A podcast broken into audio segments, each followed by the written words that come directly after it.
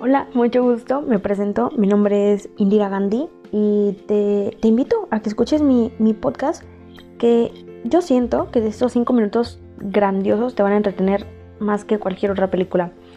Bueno, eh, creo que no tengo intro, pero vamos a inventarnos una. Ah, no sé cómo se va a llamar mi podcast, vamos a ponerle nombre. Eh, platicando y chismeando con Indira. Bueno, este, la verdad, no, platicando y chismeando no. Hay que ponerle, no sé, ya sé, eh, quítate el miedo. Sí, quítate el miedo con Indira, ok. No conmigo, pero, eh, ¿sabes? Sí me entiendes. Bueno, eh, el día de hoy traigo un tema que la verdad me encanta demasiado. y creo que, como dice el título de este, este bello podcast, este episodio, quítate el miedo. Creo que hay que hay que hablar más que nada sobre sobre esa palabra que es muy fuerte porque porque mucha gente la impone pero sin saber qué hay detrás de eso. Entonces creo que pues va a ser un episodio muy padre y muy divertido. Entonces mejor ve tomando asiento, ve por unas buenas palomitas, un refresco, lo que se te antoje y escucha este buen podcast con Indira. Ok, bueno, primero que nada, quiero contar como mi experiencia con esta cuarentena, que ha sido increíble porque, o sea, no increíble en todos los sentidos, obviamente hay cosas que odio, hay cosas que me encantaron, pero más que nada, eh, increíble en el sentido de que, hablando del tema de quitarnos el miedo, yo hace poquito lo hice en algo que yo, la verdad, estaba, tenía, miren, ahí les va. Yo quería eh, mostrar a la gente las cosas que hacía, mis pinturas, mis, mis cuadros, ¿sabes? Como lo que en verdad me gusta, lo que en verdad es parte de mí.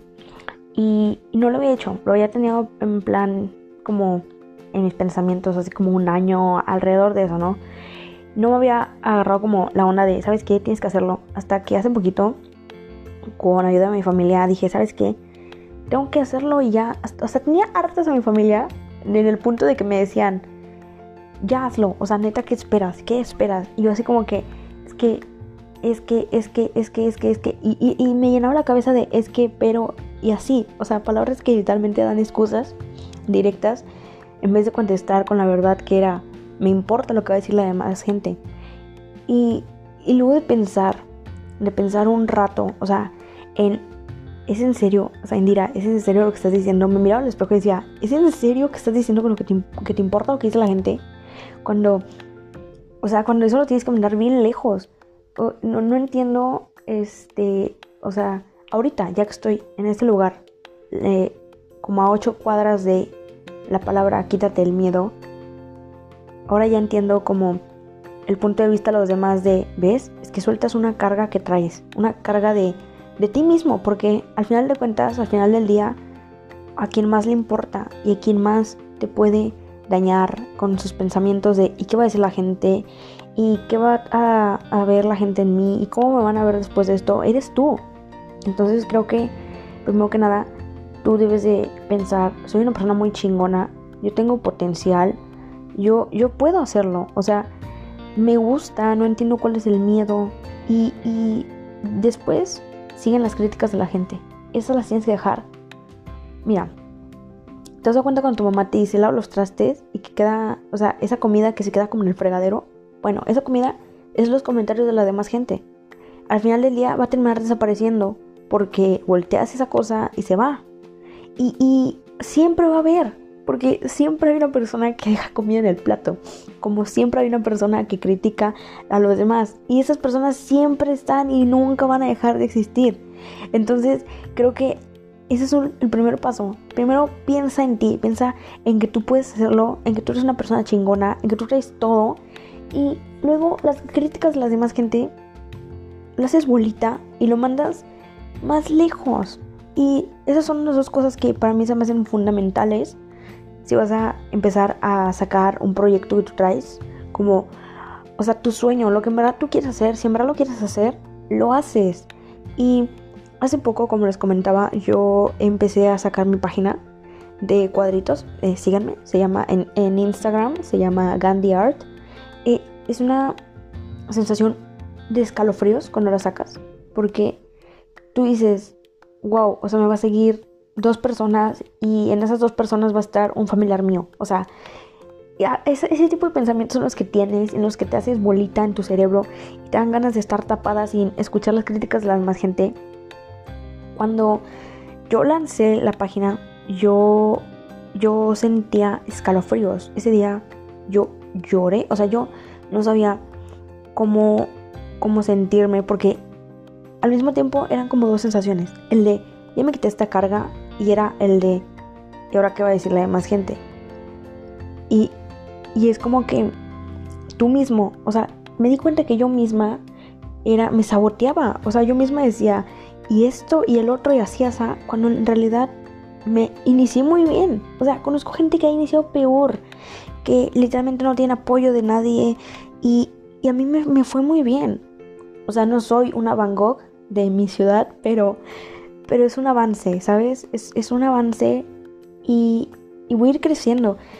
Y esa es, es una de las cosas que, que me fue dejando la cuarentena, que fue, quítate el miedo porque o te agarra el COVID y te mueres, o haces lo que te gusta, lo que en verdad te, te, llama la atención, lo que en verdad amas, ahorita que tienes la oportunidad, ahorita que el mundo literalmente se paró, es por algo, o sea, ok, se paró por la, por la pandemia, pero no, o sea, no es una excusa para decir, o sea, ¿cómo te explico? Tienes todo a favor, el mundo está más que nada alerta de lo nuevo que sale, de cualquier cosita que se menciona, ahorita es como, ok, voy a tomar en cuenta eso. Y, si quieres sacar un proyecto, si quieres hacer algo por ti, es ahorita es cuando. Porque si, si no te pones a pensar como, no, lo saco el año que viene o así, y te pones a pensar, ¿sabes qué? Voy a agarrar el valor que me queda y voy a hacerlo. O sea, simplemente es agarrar todo ese peso que traes y soltarlo. Soltarlo que se vaya por el río del miedo y que se pierda. Y, así de fácil, o sea, creo que puedes llegar muy lejos. Y he visto muchas personas que dicen, no, es que, es que esto y el otro y así, así. Y la verdad es que yo digo, ok, yo hace meses me sentí así, pero ¿qué te cuesta? O sea, yo te puedo ayudar a hacerlo. Y, y en verdad, si quieres hacer algo como, como exponer lo que te gusta, abrir un negocio, este, ¿sabes? Hablarle desde cosas mínimas, como hablarle a una persona con la que dejaste hablar. Creo que, primero que nada, tienes que pensar en ti. O sea, en vez de pensar en los demás, piensa en ti, en que, o sea, si las cosas terminaron mal con esa persona o, o que tú quieres abrir un negocio, piensa, ¿voy a ser demasiado feliz con esto? ¿Sí o no? Y, ahí tienes la respuesta. Y si en verdad algo te llama la atención, en verdad algo te gusta, hazlo. O sea, la vida es tan corta y tanta gente se muere en esta pandemia como para ponerte a pensar el año que viene que ya toda la gente se le olvide que el COVID está y que toda la gente ya vuelva a la normalidad o trate de volver y la gente esté como, ¿sabes? Ignorando cada cosa que sale, lo voy a hacer. No, estamos en los momentos exactos. Hay una frase que muchas amigas repiten, que es, los tiempos de Dios son perfectos. Yo creo que este momento es el perfecto. Y pues así es mi historia. Espero que te haya gustado este podcast. Espero que te haya entretenido y te haya dado el valor de hacer lo que en verdad te gusta. Porque si así fue mi historia, espero la tuya sea mejor. La tuya sea llena de cosas que tú digas, ¿sabes? Ok, a esta persona te haya una pena, un miedo con ella. Bueno, yo voy a agarrar el valor y ella me dio las alas para, para hacerlo, ¿sabes? Entonces espero y yo te haya, yo espero yo te haya inspirado tantito o te haya expuesto una parte de mí para que te animes a hacer lo que te gusta.